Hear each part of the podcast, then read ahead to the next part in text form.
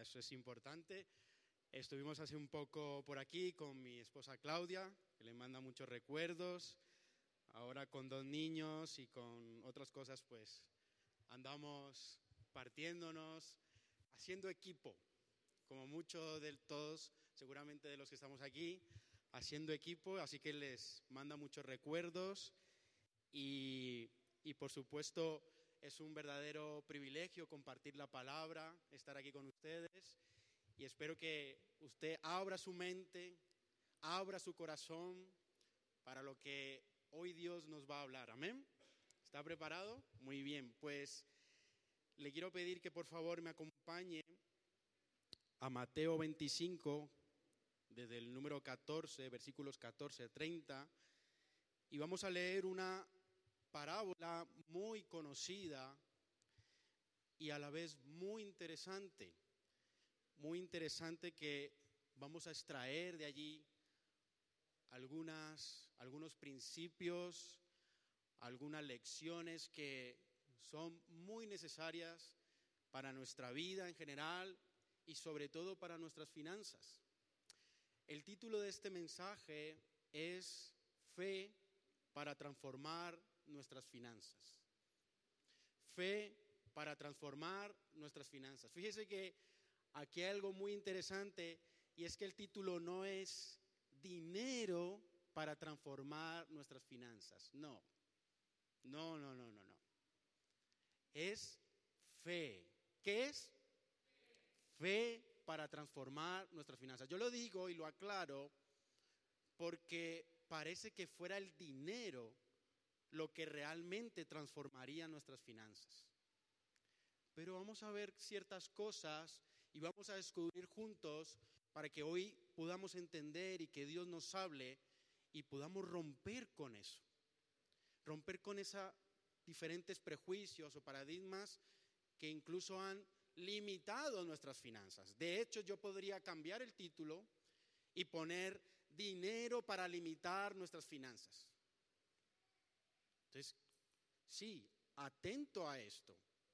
Atento porque aquí hay mucho de qué descubrir y sobre todo qué practicar en nuestra vida. Y por eso quería leer con todos, vamos a leer la parábola de los talentos que dice, como está ahí, dice, porque el reino de los cielos es como un hombre que yéndose lejos llamó a sus siervos y les entregó sus bienes. A uno dio cinco talentos y a otro dos y a otro uno. A cada uno conforme a su capacidad y luego se fue lejos. Y el que había recibido cinco talentos fue y negoció con ellos y ganó otros cinco talentos. Asimismo, el que había recibido dos, ganó también otros dos, pero el que había recibido uno fue y cavó en la tierra y escondió el dinero de su señor. Después de mucho tiempo vino el señor de aquellos siervos y arregló cuentas con ellos, y llegando el que había recibido cinco talentos, trajo otros cinco talentos diciendo, Señor, cinco talentos me entregaste, aquí tienes, he ganado otros cinco talentos sobre ellos. Y su señor le dijo, bien, buen siervo y fiel, sobre poco has sido fiel, sobre mucho te pondré. Entra en el gozo de tu señor. Llegando también el que había recibido dos talentos, dijo, Señor, dos talentos me entregaste, aquí tienes, he ganado otros dos talentos sobre ellos. Su señor le dijo, bien, buen siervo y fiel, sobre poco has sido fiel, sobre mucho te pondré. Entra en el gozo de tu Señor. Pero llegando también el que había recibido un talento, dijo, Señor, te conocía que eres hombre duro, que ciegas donde no sembraste y recoges donde no esparciste, por lo cual tuve miedo y fui y escondí tu talento en la tierra. Aquí tienes lo que es tuyo. Respondiendo su Señor le dijo, siervo malo y negligente, sabía que ciego donde no sembré y que recojo donde no esparcí, por tanto debías haber dado mi dinero a los banqueros, y al venir yo hubiera recibido lo que es mío con los intereses. Quitadle pues el talento y dadlo al que tiene diez talentos, porque al que tiene le será dado y tendrá más. Y al que no tiene, aún lo que tiene le será quitado, y al siervo inútil echarle en las tinieblas de afuera, allí será el lloro y el crujir de dientes. Amén. Bueno, esta parábola que me, encanta porque cada vez que la leo siguen saliendo cosas, sigo aprendiendo. Hay algo que me, me llama aún así mucho la atención y fue aquel siervo inútil, digámoslo de alguna manera, ¿no? Aquel siervo inútil al que se le fue arrebatado lo que su Señor le había entregado y se quedó solo y se quedó sin nada y se quedó un poco, pues no sé, me, me parece duro esta parábola. No sé, a lo mejor es a mí solo, pero me siempre me ha llevado a pensar mucho en qué fue lo que pasó. Yo siempre le he preguntado al Señor, Dios, ¿por qué? ¿Qué fue lo que pasó con este siervo negligente, malo? Porque me cuesta ver al Señor misericordioso, me cuesta ver que fue implacable con este tema, porque aquí estamos hablando de talentos, Aquí estamos hablando de dinero, aquí estamos hablando de finanzas, y entonces yo podía entender de que con las finanzas, como con otras muchas cosas, hay que ser implacable muchas veces. Hay que ser muy disciplinado y hay que tener eh, pues mucha fuerza en este aspecto. Es un tema importante. Es un tema difícil, pero es un tema muy importante que hay que ser también implacable. Entonces, cuando hablaba y miraba a este siervo, también no podía evitar ver a los otros dos, porque este se le quitó lo que tenía, pero a los otros dos no fue así. A los otros dos sí que les fue bien, aumentaron las responsabilidades y al que lo hizo mejor de todo, le fue añadido más. ¿Cuántos quieren que se le añada más? Amén, ¿verdad? Es algo lógico, loable. No se asuste, puede pedir más. No está mal desear más. Porque esas son las primeras cosas de pensamientos que tenemos que romper muchas veces frente al dinero. Tiene mucho sentido y tiene mucha profundidad, pero es algo que tenemos que ir aprendiendo. Y entonces cuando cuando nos acercamos un poco al ver a estos tres siervos y los ponemos a cada uno, los podemos separar en dos grupos. Podemos separar al grupo de aquellos dos que, fue, que fueron buenos y fieles, según la palabra, y que produjeron al 100%. Ojo, producir al 100% es, wow, es un reto enorme. Suena fácil, pero no es. No lo es. No es fácil. Por lo tanto, hay muchas características que ahora miraremos en estos dos siervos. Y luego por otro lado está aquel siervo que no lo hizo bien, que es duro porque aparentemente, ¿cuánto perdió el siervo? Nada. ¿Cuánto perdió el siervo? Nada. No perdió nada. Aún así, al no perder nada, la palabra, la historia es implacable con aquel que no perdió nada. Por lo tanto, nos tiene que abrir los ojos y nos tiene que llamar mucho la atención este tema. Y hay algo aquí que dio lugar al título y es que hay una diferencia muy particular entre aquellos dos, ese grupo de la derecha y aquel siervo. Y es que cuando les fue entregado los talentos, dice la palabra que aquellos siervos fueron e invirtieron, ¿verdad? Fueron y trabajaron estos talentos, pero aquel otro siervo dice que tuvo miedo. Tuvo miedo. Y esto no es un detalle cualquiera. Esto no es un detalle que debe pasar desapercibido o muy por alto cuando hablamos de finanzas, cuando hablamos de dinero, cuando hablamos de economía. El miedo, el miedo hay que superarlo. El miedo hay que enfrentarlo cuando hablamos de economía y en otros aspectos, pero hoy estamos hablando de finanzas. El miedo hay que superarlo y este siervo dice que tuvo miedo y lo paralizó. Ahora, cuando vemos esta característica del que tuvo miedo, ¿qué creen que tuvieron los otros dos? ¿Qué puede ser algo que sea contrario al miedo? ¿Qué puede ser algo contrario al miedo? Si el miedo me paraliza, la fe me moviliza. El miedo me paraliza, pero la fe me moviliza. La fe me pone en acción, porque cuando yo creo, yo me muevo. Porque cuando yo proyecto y creo y tengo convicción, yo me muevo en esa línea. Por lo tanto, es posible, aunque la palabra aquí no sea eh, directa, es posible que estos dos siervos hayan tenido estas, estas características, hayan tenido fe. Porque ahora que yo me muevo, a lo mejor en el ámbito empresarial, ya no solo desde el punto de vista teórico, sino desde el punto de vista de experiencia, les tengo que decir que hay que tener mucha fe. Ya no solo es tener fe, sino que hay que tener mucha fe para poder avanzar en las finanzas, avanzar en este aspecto financiero. Y es que esta parábola nos deja ver, es como una mira, un, un huequito por el que nos podemos asomar y ver algo muy interesante que es el funcionamiento del reino de los cielos.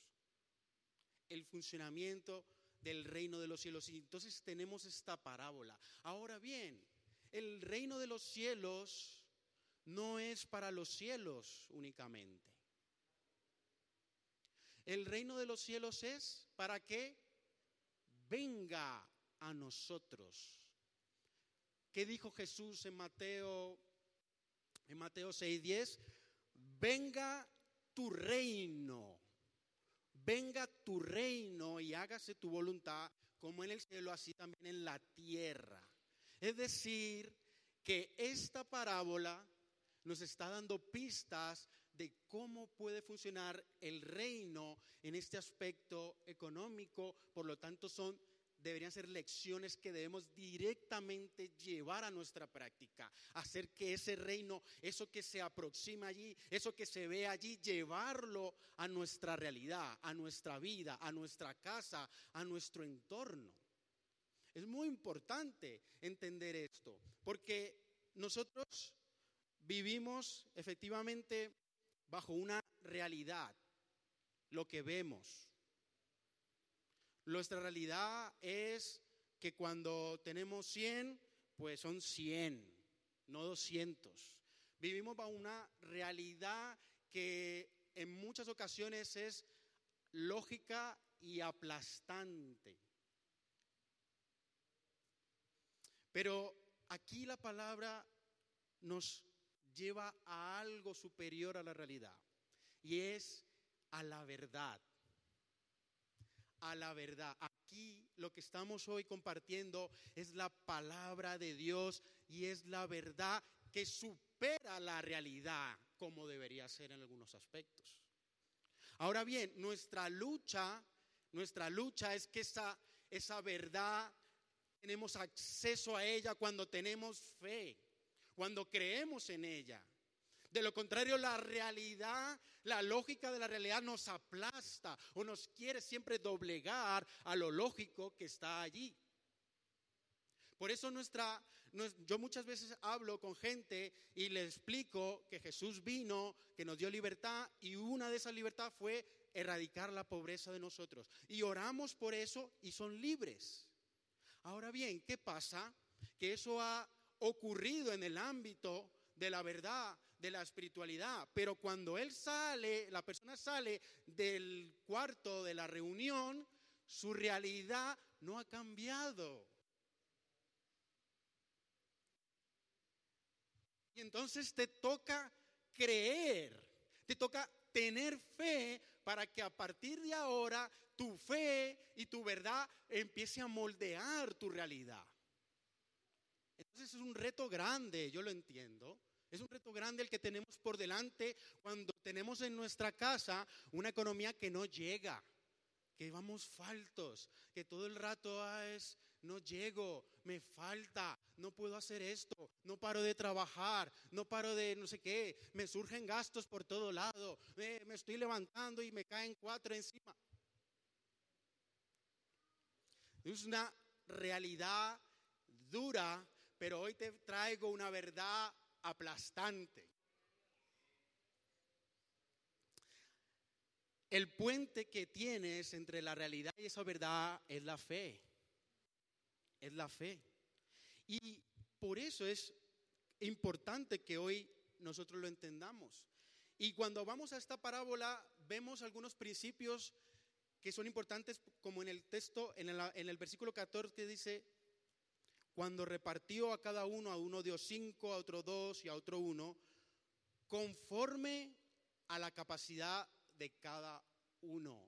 Y aquí esto es algo prioritario, prioritario, porque la repartición que hizo o que da, enseña aquí, no fue igual. La repartición que ocurrió no fue igual. No da el Señor a todos por igual. Nos da según nuestra capacidad. Según nuestra capacidad. Y aquí no puede faltar la pregunta del millón.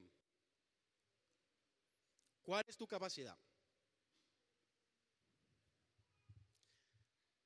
¿Cuál es tu capacidad?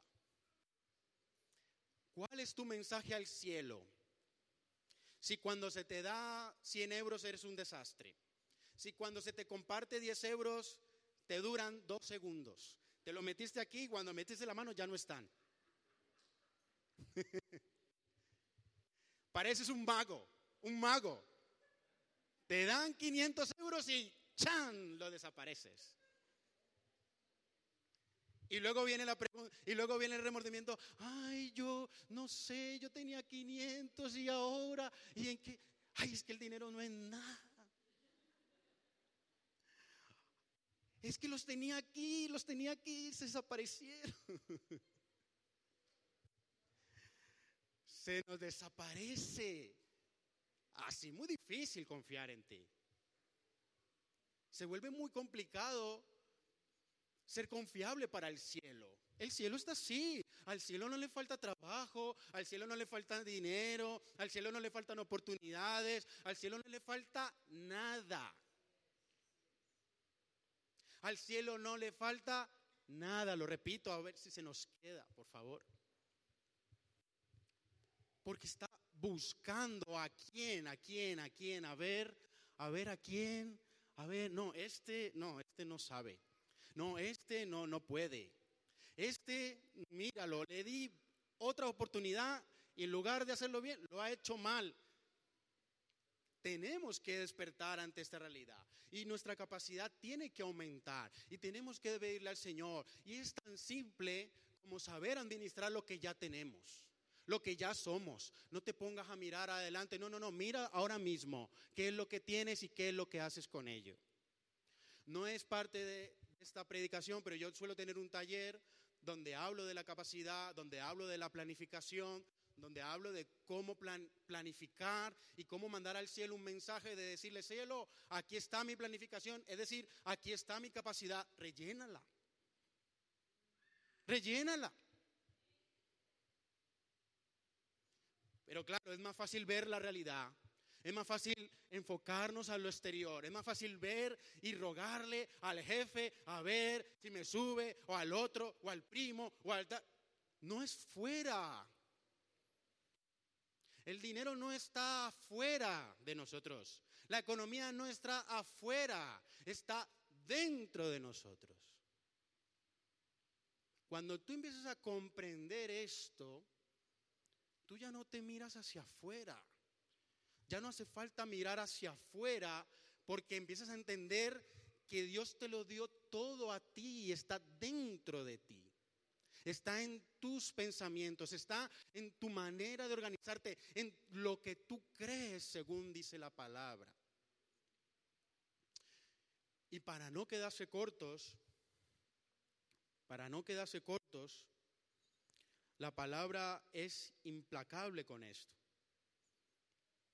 porque nos da la capacidad, porque nos da la, la forma para poder enfrentarnos al dinero para poder enfrentarnos a nuestras finanzas. Como decía antes, no mirando afuera, sino mirando dentro de nosotros. Y es que aquí no puedo dejar de mencionar algo que es muy común y es muy conocido, que es la ley del orden. Filosóficamente hablando, hay una ley que se llama la ley del orden, que seguramente ya muchos la habrán oído, y es que primero se es, ser, hacer y tener. Soy, por lo cuanto soy, hago y como hago, tengo. Ese es el orden natural. Pero cuando no sé por qué la realidad que normalmente solemos vivir económicamente ha tomado esta ley y la ha invertido. Y parece que primero tengo para poder hacer y entonces si hago, soy. Voy a dar un ejemplo. Parece que yo quiero ser fotógrafo, pero hasta que no tengo una cámara, entonces no me pongo a hacer fotos. Ah, entonces ya cuando hago fotos, entonces sí que soy un fotógrafo. Ese no es el orden. Ese no es el orden. Yo primero soy por dentro. Y cuando traspolamos esto a la economía, no puedo faltar de preguntar, ¿tú qué eres? ¿Tú eres pobre o eres rico? ¿Por qué digo esto? Porque normalmente, inmediatamente hay algo en, en, nosotros que Dios mediante se rompa hoy. Inmediatamente cuando hago la pregunta, ¿tú eres, eres pobre o eres rico, inmediatamente nuestro pensamiento es, ¿cuánto tengo? ¿Cuánto tengo? A ver, ¿cuántas propiedades tengo? Ninguna.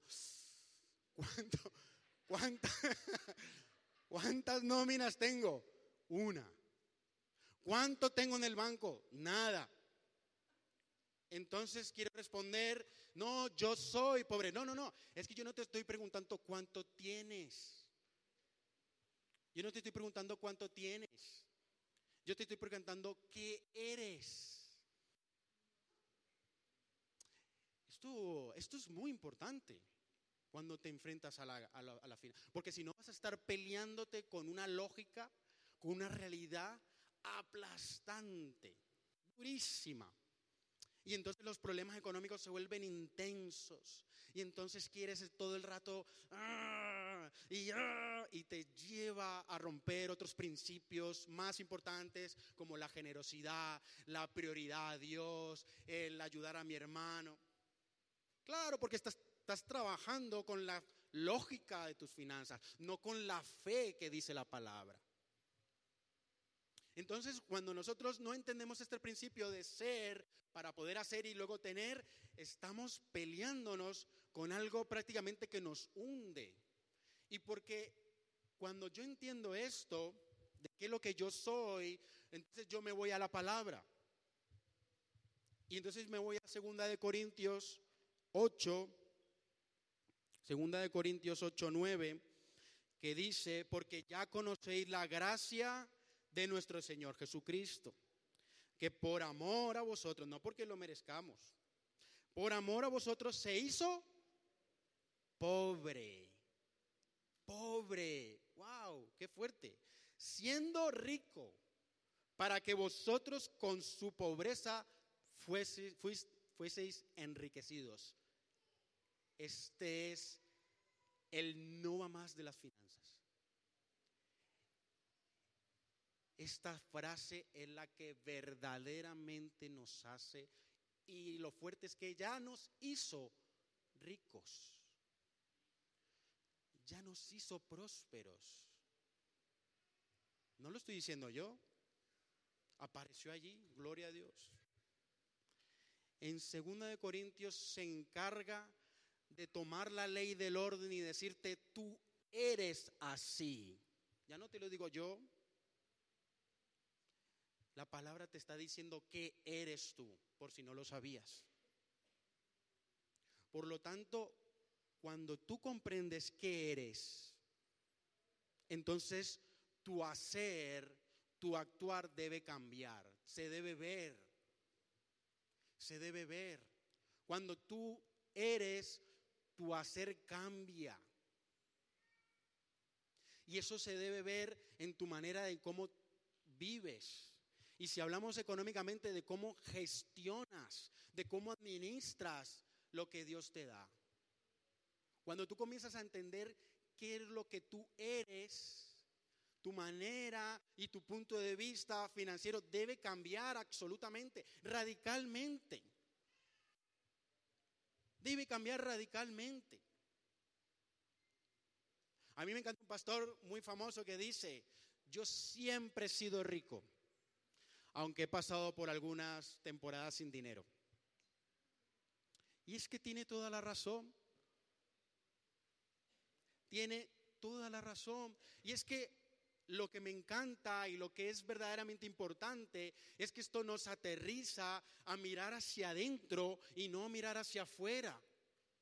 Porque parece que la economía y que las finanzas, todo dependiera de afuera de a ver cuánto me pagan de más, a ver si consigo el trabajo X, a ver si el gobierno me ayuda, a ver si la ayuda de no sé qué. Deja de mirar fuera. A ver si consigo cuatro trabajos, 10, 20 trabajos, 20 horas al día. Tu lógica te está aplastando. No es el mensaje del cielo, tu lógica. No es el mensaje del cielo, tu lógica.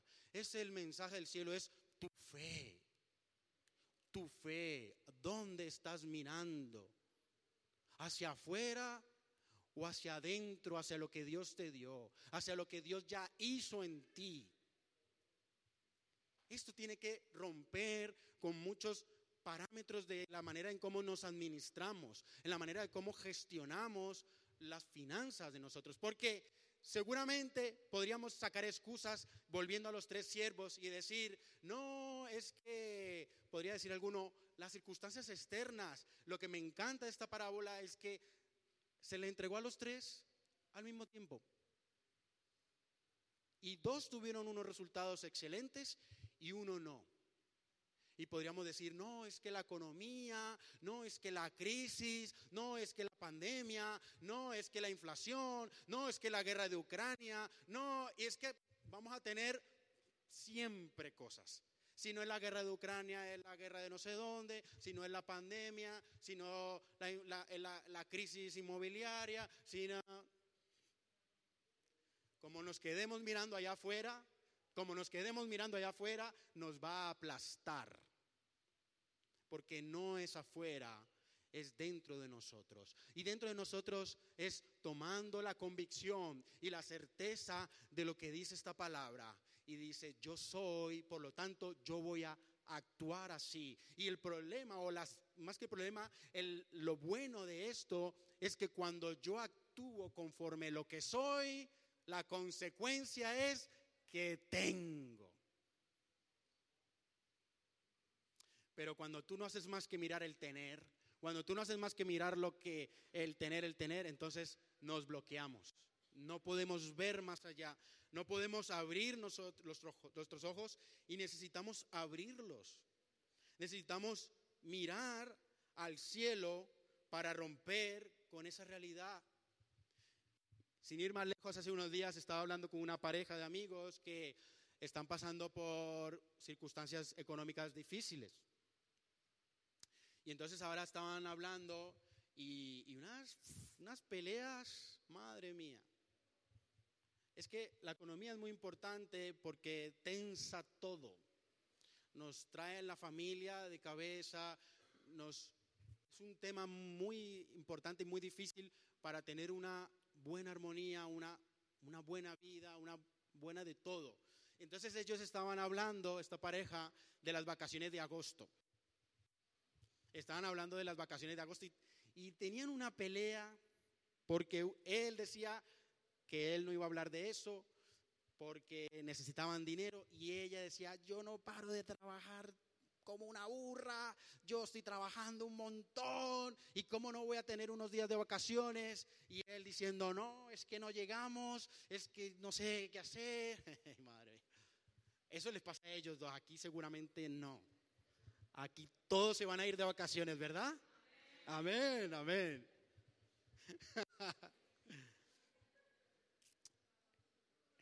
Ellos estaban ahí peleándose, guerreando, ¿y qué hacemos? ¿Y si nos vamos? ¿Y cuánto nos gastamos? ¿Y cuánto? En el caso de, de ellos, yo les dije, estás centrado afuera. Estás centrado afuera, en que si tengo, en que si no tengo, en que si llego, en que si no llego, en que si trabajo. Lo de afuera, déjalo afuera. Vete dentro. Ponlo de la... ¿Dónde quieres ir? Le pregunté. No, no. Define dónde quieres ir. ¿Cuánto te gustaría gastar o cuánto? Defínelo, por favor. Y ponlo delante de Dios. Es una gran oportunidad para que Dios dirija tus pasos para que Dios guíe tus pasos, porque eso es lo maravilloso de la palabra, porque cuando tú entras en la palabra, todos los éxitos no son los sí, los éxitos son los sí y los no. Ah, ahora voy a aclarar esto.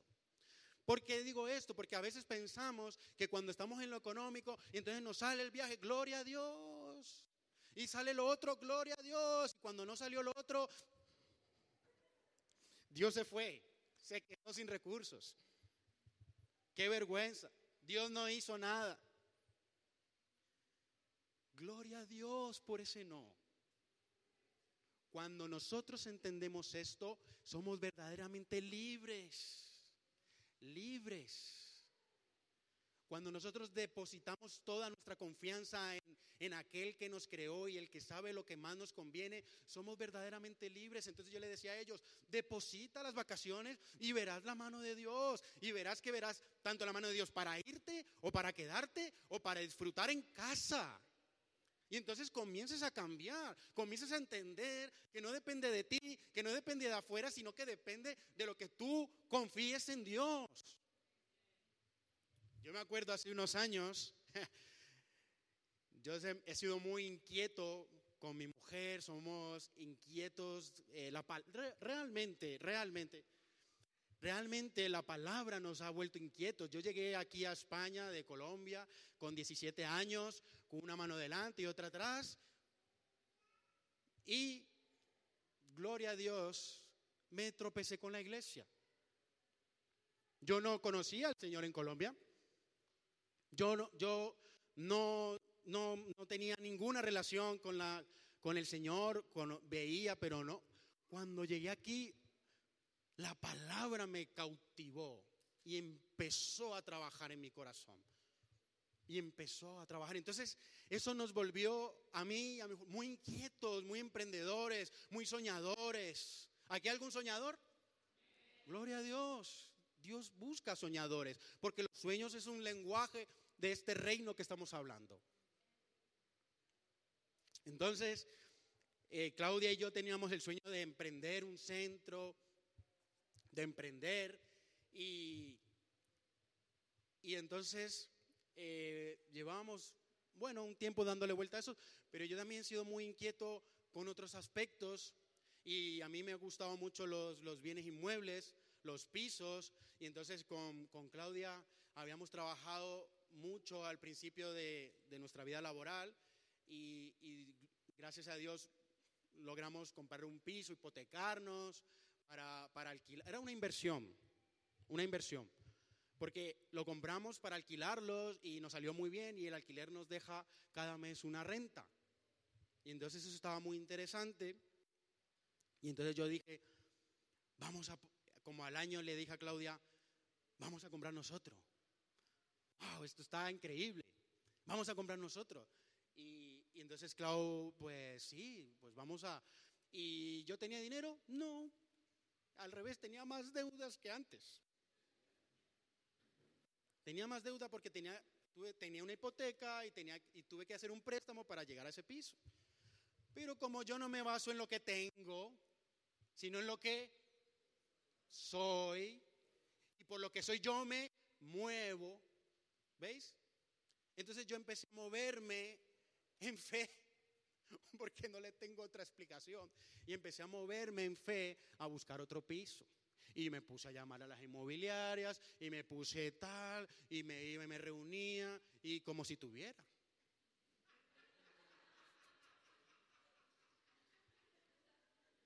Sí.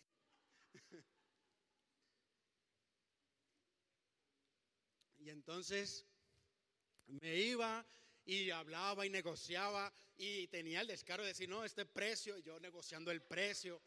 Y yo decía, Dios mío, que no me diga que sí, porque cuando me diga que sí, ya me toca a mí dar la señal. Entonces, estábamos en ese proceso. Yo había puesto en manos de Dios, Señor, yo sé que tú afirmas mis pensamientos, Proverbios 16 del 1 al 3, del hombre son las disposiciones del corazón, más de Jehová la respuesta de la lengua. Todos los pensamientos son buenos del hombre en su propia opinión, pero yo peso los espíritus, dice, pero dice, entrégame a mí tus obras y yo afirmaré tu, yo esa palabra, vamos, Proverbios, la he parafraseado, leerla bien. Y entonces yo estaba decidido a eso. Porque yo puedo disponer también, como dice allí. Entonces, estamos ahí, yo había orado, ya había, habíamos puesto, y entonces, como al mes de que yo me estoy moviendo, o sea, que yo ya estaba yendo, haciendo cosas, yo tengo un sueño. Yo no sueño con nada normalmente, pero no sé, tengo un sueño un poco raro. Resulta que en el sueño, ¿queréis saberlo? A ver si estáis despierta, broma. Yo tengo un sueño y, resulta que me estoy soñando que, que hemos comprado un piso. ¿Cuántos dicen gloria? Entonces le digo yo a Claudia, Claudia, mira, hemos comprado otro piso. Y Claudia me dice, sí, qué bien. Entonces, ya sabéis que los sueños uno se teletransporta, ¿no? De repente, no sé dónde estaba y de repente en el sueño estaba en el piso. Y entonces el piso y entonces yo empecé a mirarlo así y dije, mira, y habían unas ventanas. Y entonces le dije a Clau, mira el piso, yo todo emocionado, eh, gloria a Dios, típico cuando las cosas salen, gloria a Dios, sí. Y cuando me asomo las ventanas, reconozco un barrio que no me gustaba nada. De hecho, estaba con una X en mi zona de pisos. Y yo, y yo estoy, Claro, la emoción cambió de repente a, ¿por qué estamos en este barrio? No lo sé, pero ¿por qué compramos este piso? Y entonces lo que, lo que era emoción en ese momento del sueño se convirtió en angustia. Y entonces yo decía, no, pero ¿cómo devolvemos un piso? Eso no es tan fácil como una camisa. Y entonces, en fin, estoy yo así angustiado y de repente abro los ojos y digo, ¡ay, era un sueño! ¡Qué menos mal! Yo ahí dije, gloria a Dios. A que ustedes entendieron el mensaje igual que yo. Yo me levanté de ese sueño y dije, Señor, no voy a comprar ningún piso. Gloria a Dios. Gloria a Dios, no voy a comprar ningún piso porque eso no es lo que tienes preparado para mí. Y entonces yo salí ese día de mi casa como si hubiese comprado un... O sea, no sé cómo explicarlo. Cuando Dios dirige tus pasos, es maravilloso. Cuando tú te centras en Él, tranquilo, confía, actúa en fe, que es lo que le agrada. Muévete, sé generoso, comparte como si tu padre es el dueño de todo. Y entonces yo salí muy contento y lo más impresionante de esto fue que al mes al mes y medio más o menos, yo me encontraba en un puente de mayo, sobre esta época, el 15 de mayo. Había un puente hace seis años, en el 2016, y estaba con unos amigos de vacaciones. Y estábamos ahí al lado de una barbacoa, hablando, y ah, no sé qué, y de repente dice uno, hey, ¿no habéis, ¿no habéis visto un, el local que está en la calle de la iglesia, que está, que lo alquilan hace como dos años. dice, ¿por qué no lo alquilamos? Y yo, ¿y para qué? no, pues ahí monta Claudia la consulta, nosotros y, hacemos, eh, porque tengo otros amigos también emprendedores, y hacemos como un coworking. Y yo un coworking. Y yo me puse a la tarea. Ah, qué interesante. ¿Y tú te apuntarías? Sí. ¿Y, tú te apuntarías? Sí. Y el sitio tenía como siete oficinas. Entonces yo dije, ah, vale, una oficina uno, otra oficina otro. Yo me puse a hacer números, me puse... Yo me puse a hacer, porque yo soy. Yo no me puse a ver si tenía para alquilarlo no. no. Vamos para adelante. En fe. Por eso te he dicho desde el principio que lo que transforma tus finanzas no es el dinero, es tu fe, tu confianza en Él. Entonces yo me, fui, me, me, fui y le dije a Claudia, hey, vamos a tal, y se, estaba haciendo números, y entonces en fe llamo al señor del local, y resulta que esas oficinas habían sido antes de la iglesia de Nueva Vida de allí de Madrid, eran las oficinas del pastor, por lo tanto el pastor le conocía, el pastor Tomás le conocía al dueño. Entonces yo le tengo la gran idea de decirle a Claudia, mira, como yo trabajaba en un sitio, le dije, mira, llama al pastor y dile que te acompañe, que lo conoce. Y averigua si a ver, y qué hay, cómo se hace, y en fin, lo típico. Entonces, Claudia me dijo, vale, yo te llamo cuando se reunió, fueron, yo estaba en mi trabajo y de repente me llama Claudia. Yo sí, ¿cómo te fue? Y ella me dice, bueno, pues bien. a, ver, ya me estaba asustando. ¿Qué pasó? No, pues fíjate que estábamos ahí y entonces el pastor tomó la palabra. no me dejó ni hablar. Y entonces empezó a hablar con este hombre, a decirle que se lo dejara a tal precio, que tal. El caso es que el hombre cogió y le dio las llaves. yo, ¿qué? Pero si estábamos averiguando. Estábamos averiguando. Esto sí es muy difícil. y le digo yo que me dice que ya tienes tu local. ¿Yo qué?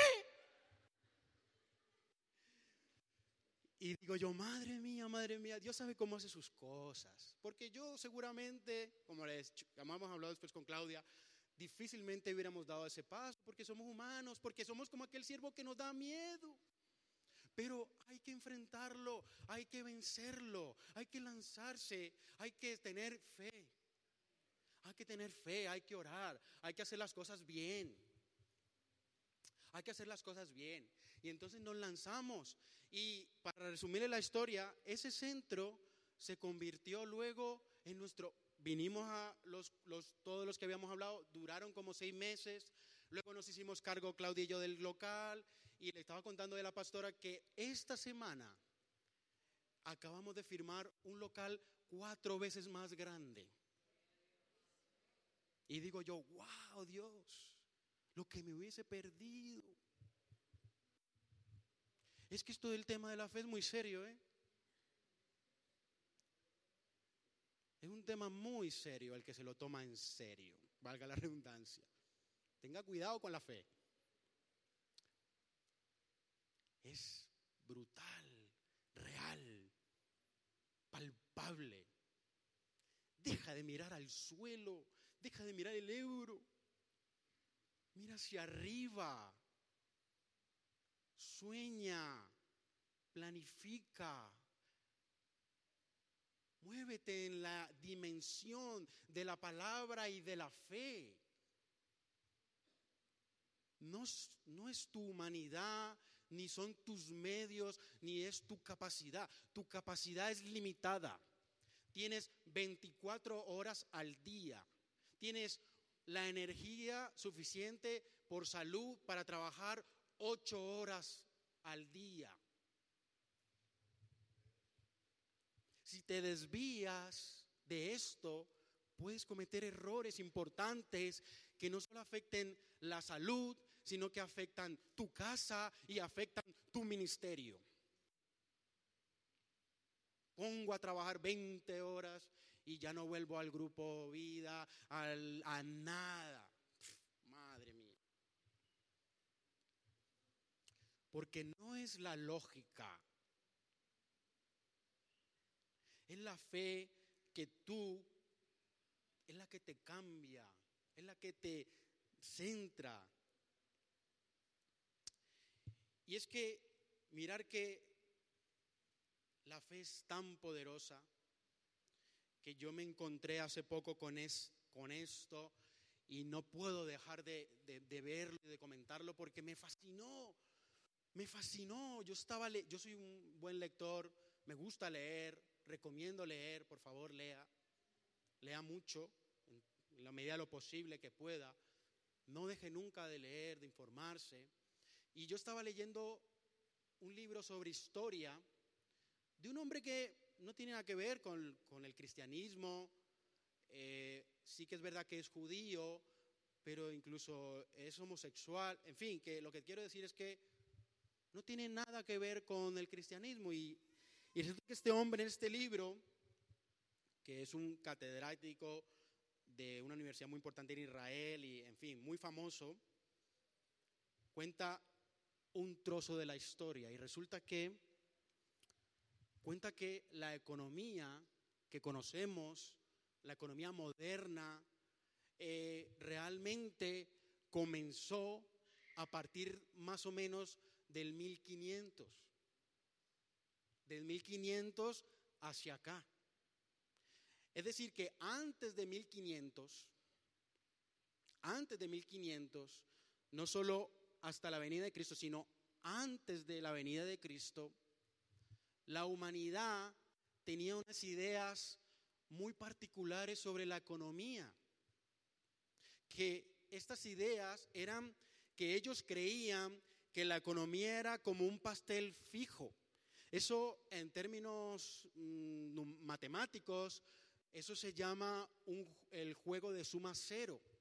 ¿Qué quiere decir el juego de suma cero? Pues quiere decir que eh, todo lo que uno gane es porque otro lo pierde. Todo lo que uno gane es porque otro lo pierde. Eso era uno de los pensamientos. ¿Qué quiero decir con esto? Bueno, si lo llevamos a, a un ejemplo, esto quería decir que si el rey de Inglaterra quería más poder y más riquezas, se centraba fuera y decía, a ver, ¿a quién puedo invadir? A ver si invadimos a Francia o invadimos a España, porque si él quería más, entonces tenía que conquistar otros sitios. Lo que él ganaba, otros lo perdían. Ese era el primer pensamiento. Un juego de suma cero. Y el segundo pensamiento en la historia de la economía era que ellos tenían poca confianza en el futuro. Y decían que todo tiempo pasado era mejor. Ellos no veían el futuro con esperanza, no veían el futuro con fe.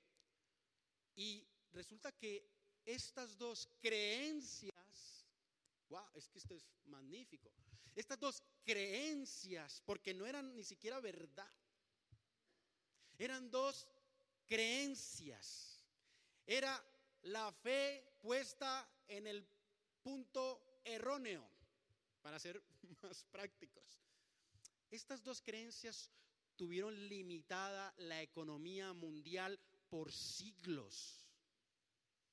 Por siglos estuvo la economía limitada porque estas dos creencias no les dejaba avanzar, no les dejaba progresar, porque o tenían que ir a pelearse con uno o porque tenían que hacer cosas que dependieran del futuro y el futuro era peligroso, el futuro no era esperanzador y es más, todo lo bueno era lo que había pasado. Y entonces estoy leyendo esto cuando de repente el historiador dice que hacia 1568 los holandeses, y remarco esto, dice, que eran principalmente protestantes. Y yo, ay, decidieron romper con este ciclo limitado y rebelarse con su amo español. En ese tiempo estaban bajo el reino español. Y dice este historiador, con detalle, que hoy no lo puedo detallar aquí por el tiempo, que en 80 años, en 80 años, Holanda, Holanda pasó de ser un, una tierra insignificante, un pedacito que todavía lo es, digo por tamaño, a convertirse en el estado más rico de Europa. Y entonces él dice, ¿y cuál fue su secreto? ¿Qué fue lo que pasó de repente? Que los holandeses comenzaron a hacer esta transformación tan brutal en su economía. Y entonces él explica de que los holandeses no le tenían miedo al futuro. Tenían confianza, tenían esperanza, sabían que el día de mañana iba a ser mejor. ¿Y saben qué sabían también los holandeses? Que ellos podían tener fe en el mañana. Esto es muy fuerte. Podían tener fe. ¿Y sabe qué rompió esto? Porque los holandeses al tener confianza en el futuro, y al romper eso de que el pasado fue mejor, no, no, no, lo mejor está por venir. Lo mejor está por venir. Entonces empezaron a crear el sistema financiero que hoy conocemos. Ellos fueron los creadores del sistema financiero que todo el planeta hoy sigue 500 y pico años después. Y este sistema financiero está basado en el crédito. Que por cierto, tengo otro taller donde hablo del crédito y de las deudas, buenísimo, pero hoy no. Entonces, ellos empezaron a decirle a los financieros de la época, tranquilos que nosotros en el futuro, con lo que usted nos da hoy 10, nosotros hacemos 20 y de esos 20 le devolvemos los 10 y encima le damos 5. Y eso fue revolucionario. Y entonces los financieros de la época empezaron a buscar a los holandeses. ¿Dónde están aquellos que dicen que si yo le entrego 10, ellos pueden generar más? Y empezaron a venir todos los financieros y los ricos de Europa que tenían todo guardado y empezaron a entregárselo. Y empezaron a darle. Y entonces los holandeses, que eran muy listos, hicieron con ese dinero contra, porque eran pocos. ¿Cómo era que un Estado tan pequeño se volvió tan poderoso? Porque empezaron a contratar a los mejores soldados. No eran ellos ni siquiera soldados. Dice la historia que contrataron a los mejores soldados, que compraron los mejores armamentos, que compraron las mejores estrategias, que empezaron a hacer lo mejor y claro, empezaron a tener un poder económico y militar, que empezaron a conquistar ese trocito de tierra. Empezó a conquistar y a conquistar y entre más conquistaba, más, la, más se ampliaba su fama y más la gente les buscaba. ¿A dónde están estos que saben qué hacer con el dinero? ¿A dónde están estos que saben qué hacer con el dinero? Y entonces iban y le buscaban y así en 80 años se convirtieron en la potencia económica mundial. Y lo que más me gusta de esta historia es que usted y yo hoy tenemos la misma oportunidad. Y es tener fe. Tener fe. Tener fe en el Señor. Porque así como cuando nosotros tenemos fe, Así como los holandeses fueron confiables, así como los holandeses se ganaron la confianza, así el cielo hoy también anda buscando a quién entregar talentos, a quién le doy uno, a quién le doy dos y a quién le doy tres, a quién le doy cinco. Por eso deja de mirar el dinero, deja de mirar la moneda, es por encima de eso. Eso es, hay algo más alto que eso. Ya con esto voy terminando. No podemos dejar de pensar y de tener esto en cuenta para poder transformar verdaderamente nuestras finanzas. Y dice la parábola que llegó un momento donde hicieron cuentas, donde vinieron a hacer cuentas cada uno.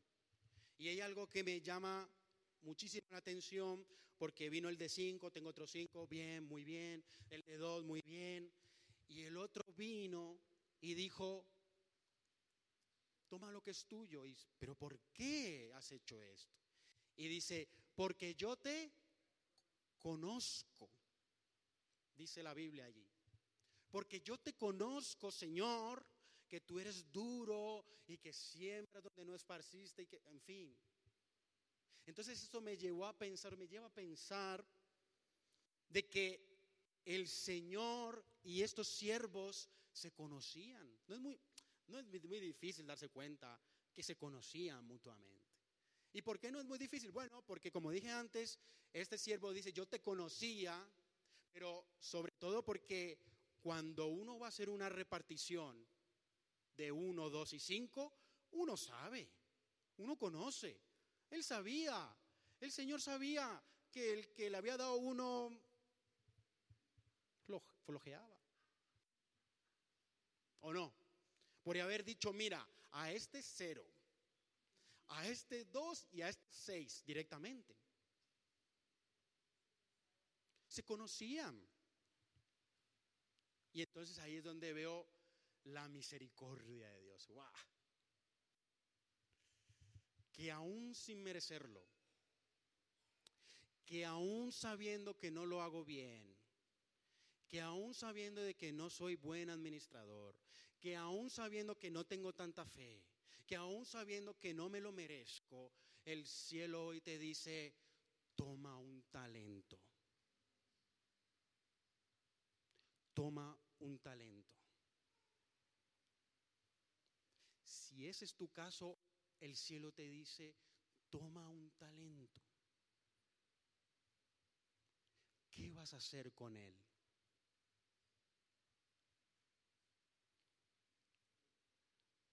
¿Qué vas a hacer con él?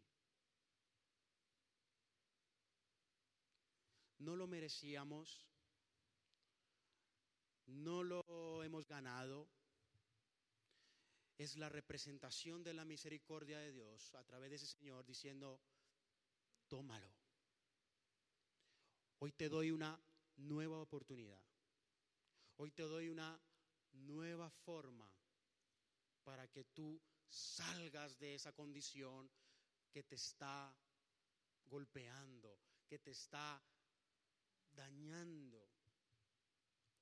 El Señor quiere que abramos los ojos, que tomemos conciencia para decir, tomo este talento, Señor, y ayúdame a ser un buen administrador. Ayúdame a ser un buen siervo fiel que no tiene miedo, que no tiene miedo, que tiene fe, que tiene fe. Y ahí donde está yo te voy a invitar que te pongas en pie. Si me ayudas por aquí.